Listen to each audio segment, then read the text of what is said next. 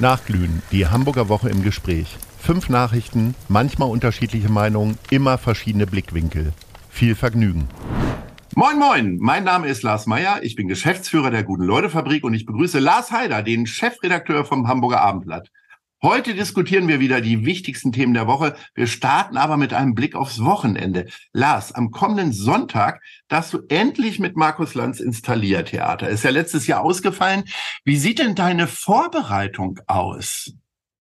Na, das ist ja in dem Fall jetzt relativ einfach gewesen, weil ich ja das Buch über ihn geschrieben habe und ich glaube, viel mhm. besser konnte man sich nicht vorbereiten. Und nun werde ich nochmal versuchen, Fragen, die in dem Buch offen geblieben sind, wobei das sind nicht so viele, und aktuelle Dinge natürlich mit Ihnen zu besprechen. Also, wenn Anne Will jetzt aufhört, was heißt das für Markus Lanz? Macht jetzt Markus Lanz sonntagsabends zum Beispiel? Würde man ja naheliegen. Wie findet er Louis Klamroth als Nachfolger von Frank Plasberg? Und wie schwierig findet er das, wenn da jemand jetzt so eine Talkshow moderiert, der aber auch der Lebenspartner von Luisa Neubauer ist? Also bei diesen Themen dann ähm, Schwierigkeiten kriegen, kriegen könnte. Und natürlich das große Thema wird sein, weil mich das auch selber interessiert, die Mission, die er ja hat, die Mission, die er hat, ist ja in diesem Jahr nochmal noch mal stärker als in den Vorjahren, hat er gestern nochmal betont, Klartext zu reden. Ne? Und ich würde gerne mal mit ihm versuchen zu erläutern, warum Politiker eigentlich so reden, wie die reden und ob man das wirklich ändern kann. Und wenn man das ändern kann, dann wie? Da ist er ja auf dem Weg ähm, ja, das werden so die Themen sein. Wir werden da fast zwei, zweieinhalb Stunden miteinander reden. Also da wird es ähm, viel Zeit geben dafür. Du wirst ihm also keine Kapitel vorlesen, ihr werdet über das Buch sprechen. Nee, auch nicht. Wir werden auch gar nicht über das Buch sprechen. Das ist ja auch nie geplant gewesen.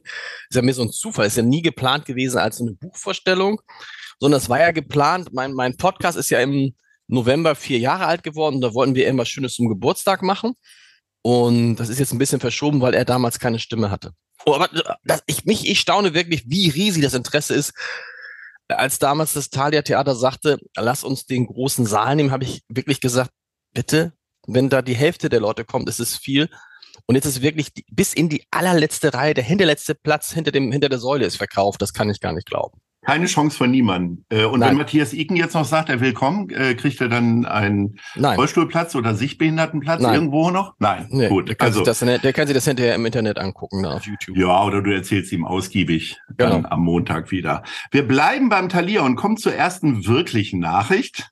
Wir bleiben Nämlich, wir kommen zu dem Haus, das eine neue Intendantin bekommt. Und zwar zum ersten Mal gibt es eine Intendantin auf Joachim Lux, der noch eine Weile bleibt, nämlich planmäßig 2025 wird er das Haus verlassen, folgt Sonja Anders.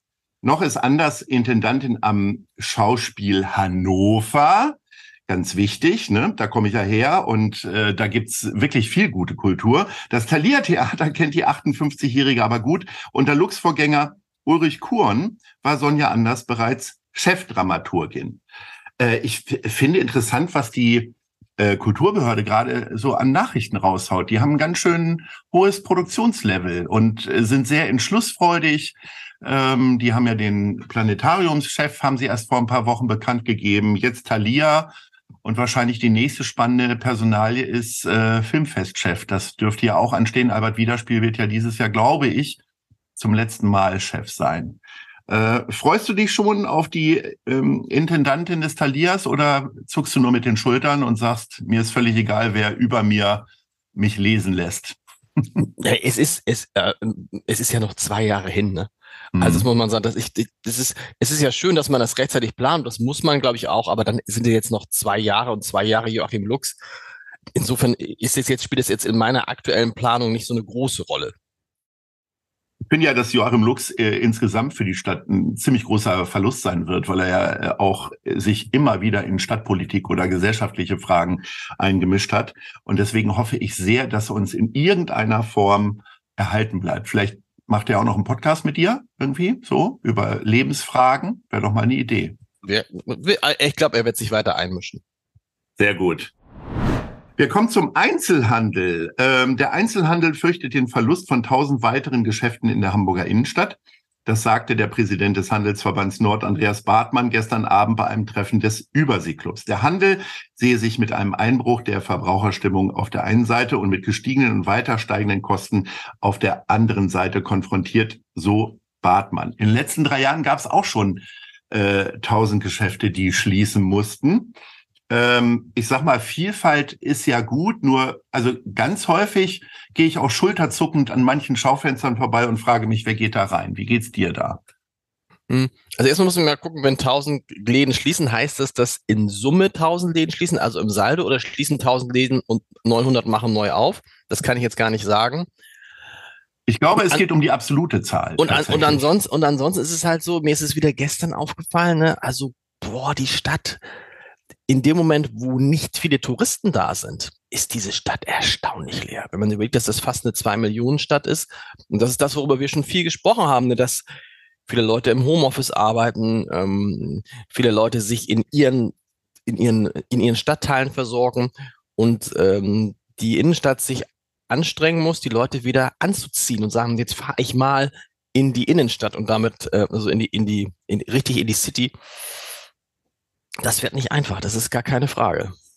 Ich frage mich ja immer, ob das ein Hamburger Phänomen ist. Ich äh, stelle das zumindest in meinem Bekanntenkreis fest, dass viele Hamburgerinnen und Hamburger die Mönckebergstraße eher meiden. Ich weiß nicht, äh, ich glaube, das ist nicht ganz mit dem Kudamm äh, vergleichbar, aber ich glaube, die Berliner flanieren lieber über den Kudamm als die Hamburgerinnen und Hamburger über die Mönckebergstraße, oder? Hamburg ist halt, finde ich, eine sehr dezentrale Stadt. Also es, in Wahrheit ist es eine, sind es viele, viele Städte, die unter einem Dach so zusammen sind. Und wir haben gerade lustig in der Konferenz gerade ging es äh, um einen Streit war das nicht, aber ging es um irgendeine Geschichte über irgendetwas. Und die Frage war, liegt das jetzt in Lockstedt oder in Niendorf?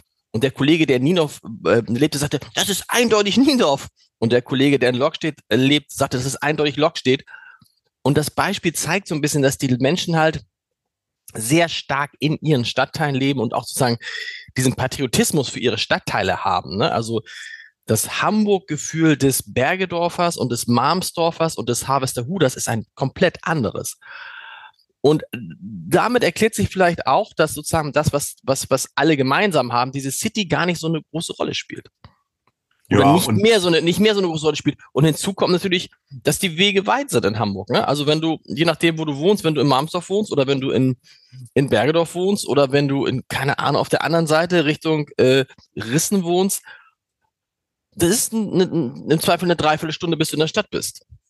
Und die Originalität fehlt natürlich auch so ein bisschen. Ne? Also äh, dadurch, dass halt immer mehr Ketten dahin kommen, äh, die dann wiederum ja auch in den anderen Stadtteilen sind. Es geht ja nicht nur um die Hamburger Ketten wie Blockhaus oder Butni, sondern äh, auch um die vielen anderen äh, Klamottengeschäfte, meinetwegen auch internationale Sachen wie H&M, findest du ja auch in den anderen Stadtteilen. Genau. Also äh, mir fallen wirklich mir fällt kein Laden ein, warum ich jetzt wirklich nur deswegen äh, zur Mönckebergstraße gehen müsste. Nee, man fährt dann doch in die, in die, in die Innenstadt, weil es da so schön ist, an der Alster und mhm. äh, wenn man an, an den in den Hafen geht oder in die Elbphilharmonie, das sind die Gründe, oder ins Theater oder so.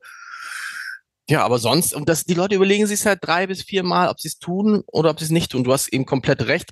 Erstens gibt es viele dieser Läden auch in, in kleineren Einheiten und zweitens kannst du halt extrem viel, das darf man halt auch nicht unterschätzen, online bestellen. Also wenn es nur ums Einkaufen geht, dann brauchst du, oder wenn's, wenn, wenn, um die Leute anzulocken, brauchst du halt permanent irgendwelche Attraktionen. Nur, nur wegen des Einkaufens fährt man nicht so, wie das früher üblich war, mal eben in die äh, Spitaler Straße oder so. Wobei ich nach wie vor gerne den Einzelhandel unterstütze. Das habe ich schon immer so gemacht und gehe auch gerne hier in der Schanze einkaufen, bevor ich es bei einem Online-Händler bestelle. Nochmal, das also, ist ja, das ist, das, das geht ja, glaube ich, vielen so, aber du hast es ja gesagt, also. Ich bleibe um in der Schanze. um ein Buch zu kaufen, musst du in der Regel, also wenn du jetzt in Eppendorf wohnst oder in Winterhude, ja. musst du jetzt, da gibt's auch, also nehmen wir mal an, da gibt's halt Heimann, da gehst du, gehst du halt zu Heimann, deswegen musst du nicht ähm, in Zweifel äh, in die Innenstadt fahren.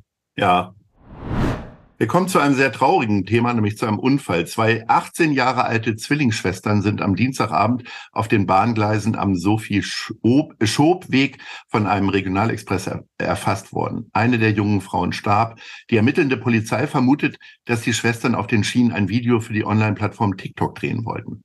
Jetzt wollen wir nicht spekulieren, was die für eine Motivation hatten. Vielleicht war es auch tatsächlich ein Versehen oder, oder wie auch immer. Aber ähm, ich möchte dies zum Anlass nehmen, mal zumindest kurz darüber zu sprechen, was für ein Wahnsinn das ist äh, bei TikTok. Ähm, wir haben da ja schon sehr viele Mutproben oder es heißt ja nicht mehr Mutproben, es heißt ja Challenges, äh, wo Leute sich auf fahrenden Zügen filmen und so weiter. Ich bin ja der Meinung, da sollte tatsächlich viel mehr eingegriffen werden. Ähm, und äh, diese Videos einfach überhaupt gar nicht äh, erlaubt sein. Also die sollte TikTok eigentlich sperren, weil so wird das natürlich auch immer wieder, immer mehr äh, die Leute werden dazu animiert. Und ich spreche nicht von den Challenges, wo Leute einfach nur komisch tanzen im Wohnzimmer, mhm. äh, äh, sondern tatsächlich solche Sachen. Man muss ja immer, also grundsätzlich hast du recht, man muss natürlich vorsichtig sein, dass man das jetzt als Anlass nimmt, ähm, um darüber zu sprechen. Die Frage ist, hat das mit TikTok tatsächlich was zu tun gehabt? Das ist eine Vermutung. Andererseits sind diese beiden Schwestern offensichtlich ja Polizei bekannt gewesen wegen sogenannter niedrigschwelliger Delikte, auch wegen Geschichten an irgendwelchen Bahngleisen. Es gibt auch, es gibt ja auch andere Möglichkeiten, die können auch krank gewesen sein, depressiv, was auch immer. Da muss man jetzt echt mal abwarten, woran das liegt. Traurig ist es natürlich allemal, ne, dass da irgendwie zwei so junge Menschen, dass da eine tot ist und die andere schwer verletzt. Das ist, es ist Wahnsinn. Und die gehören natürlich da nicht in die Nähe von so einem Bahngleis, gar keine Frage. Ja. Wir kommen zu einem weiteren, ich finde tatsächlich eher traurigen Thema, äh, nämlich äh, der Lokalsender Hamburg 1 wird künftig aus Berlin gesteuert. Wie Hamburg 1 mitteilte, geht der Sender zu 100 Prozent in den Besitz der God Media Broadcast GmbH. Gott wird an dieser Stelle mit Doppel-D geschrieben. Mhm. Ich, ne? Der neue Eigentümer Dursun Yigit betreibt bereits die Fernsehsender TV Berlin sowie BW Family TV in Baden-Württemberg. Die Hamburger Unternehmer Frank Otto und Jürgen Hunke ziehen sich zurück. Sie hatten Hamburg 1 im Oktober aus der Insolvenz gerettet. Tja, also wieder ein Medium, was Hamburg verloren geht. Äh, das Tagesjournal spekulierte schon, dass die Nachrichten wohl dann auch hier in Hamburg von einem Roboter vorgelesen werden mit Standbildern. Ähm, also ich, ich glaube, es gibt nur wenige Leute, die Hamburg 1 tatsächlich noch geguckt haben. Äh, aber irgendwie war es ja auch ganz heimlich. Also ich bin immer mal wieder dran hängen geblieben und war aber erstaunt über die Art der Produktion und die Qualität der ganzen Sachen. Ich glaube, die letzten guten Sendungen sind so vor drei, vier Jahren verloren gegangen, als dann irgendwann der Presseclub nicht mehr war. Wahrscheinlich ist das sogar auch schon länger her, ne? Ist schon länger her, glaube ich, ne? Genau. Also ich weiß gar nicht, wie lange Herbert Schalthoff nicht mehr da ist. Das war ja so ein bisschen der Journalist, an dem man sich immer äh, äh erinnerte, den man gern sah. Und das ist für mich tatsächlich auch ein Phänomen, dass in einer Stadt wie Hamburg, das ist so ein Sender nicht, das ist, dass der offensichtlich nicht angenommen wird. Aber dann ich bin jetzt seit zwölf Jahren wieder in Hamburg und seit zwölf Jahren kämpft Hamburg 1 eigentlich ums Überleben. Respekt, dass das so lange gelungen ist, ehrlich gesagt, mit viel Unterstützung. Aber offensichtlich ist da, ist, ist da tatsächlich der Bedarf gar nicht so da an diese, an diese Art der Berichterstattung. Das ist erstaunlich. Ich sage ja immer, Qualität setzt sich durch. Und ähm, wenn du da mal reingeguckt hast, waren da ja sehr, sehr viele gekaufte Inhalte, die dann der Zuschauer auch nicht angucken will irgendwie. Und da spreche ich gar nicht von Hafen TV oder so, weil man da sieht man ja noch schöne Bilder und so weiter und auch nicht Automobilmagazine, wobei ich selber überhaupt gar kein Fan von Automobilmagazinen bin so sehr. Aber es war, glaube ich, durchgängig war das einfach teilweise mit sehr wenig Leidenschaft und lieblos gemacht. Und das merkt der Zuschauer und ich glaube, das merkt dann am Ende vielleicht auch dann der Werbetreibende, der Geld reingeben soll. Mhm. Ich glaube schon, dass es Möglichkeiten gäbe, aber vielleicht ist Deutschland dafür auch einfach keine Plattform. Also es gibt ja in anderen Ländern doch sehr viele Regionalsender, die funktionieren. Also Insofern, und ich sag mal, äh, Nachrichten haben die ja schon lange nicht mehr produziert. So, das kann euch ja ganz recht sein, aber äh, du wirst dich wahrscheinlich kaum daran erinnern, dass du mal Hamburg 1 zitieren musstest. Nee, tatsächlich nicht. Also das. Ja, und das muss ja ein Anspruch von so einem Medium irgendwie auch sein, ne? Ja. So, dann kommen wir nochmal abschließend zur Kultur. Die Stadt will Hamburgs Kulturveranstalter weiter fördern. Wie Kultursenator Carsten Broster erklärte, sollen neun Millionen Euro als Anschlussfinanzierung für die ausgelaufenen Corona-Hilfen des Bundes dienen. Die Anträge können jetzt gestellt werden. Außerdem verkündete Hamburgs Kultursenator in dieser Woche, dass der Zugang zur Elfi Plaza auch weiterhin kostenfrei bleibt. Ich fürchte, ich mache mich nicht überall beliebt damit, aber ich finde, einen Fünfer könnte man für diesen tollen Ausblick nehmen, möglicherweise auch als Mischform, dass Hamburgerinnen und Hamburger für lau draufgehen. Ich weiß nicht, ob man das machen darf, ehrlich gesagt, aber äh, was nichts kostet, ist auch nichts wert. Und äh, ich, ich sag mal so, äh, wenn ich in anderen Städten bin, für den Eiffelturm oder äh, äh, für den One World Tower in New York, zahlt man, glaube ich, 40 bis 60 Dollar, um da hochzukommen. Wie ist deine Meinung? Ah, ich finde schon, dass es okay ist, dass es kostenlos ist, weil wir, weil ja das ganze Ding für 900 Millionen Euro da haben wir schon, ich habe das Gefühl, wir haben schon mal bezahlt dafür. So, deshalb finde ich das eigentlich ganz charmant. Und wenn man dann die Elbphilharmonie selber will, dann muss man, muss man ja richtig viel Geld bezahlen. Also ich, nee, ich, ich würde das auch, und die Frage ist auch, was bringt, aber wie viel kommt am Ende darum? Da kommt am Ende, keine Ahnung, was ich, keine Ahnung, 10 Millionen rum, das macht den Kohl auch nicht fett, ehrlich gesagt. Was ich viel interessanter fand, ich hatte mit so ein paar äh, Theatermachern gesprochen und was ich interessanter fand, ich will jetzt nicht sagen, wer das ist, weil das so ein bisschen, was, vielleicht könnte man das sogar sagen. Ja. Ich fand, ich fand interessant, dass die äh, Kollegen vom, äh, vom Schmitz Tivoli und Schmitz Theater gesagt haben, die habe ich auch gefragt, Mensch, ist ja toll mit den Subventionen, die aber schon Anfang vergangenen Jahres, so im Frühjahr, gesagt haben, wir möchten nichts mehr von der Stadt. Wir wollen mhm. da jetzt mhm. alleine durchkommen. Und das finde ich so ein, weißt du, so ein, wenn es nicht anders geht, ist eine andere Frage. Aber von sich aus zu sagen, wisst ihr was? Wir verzichten.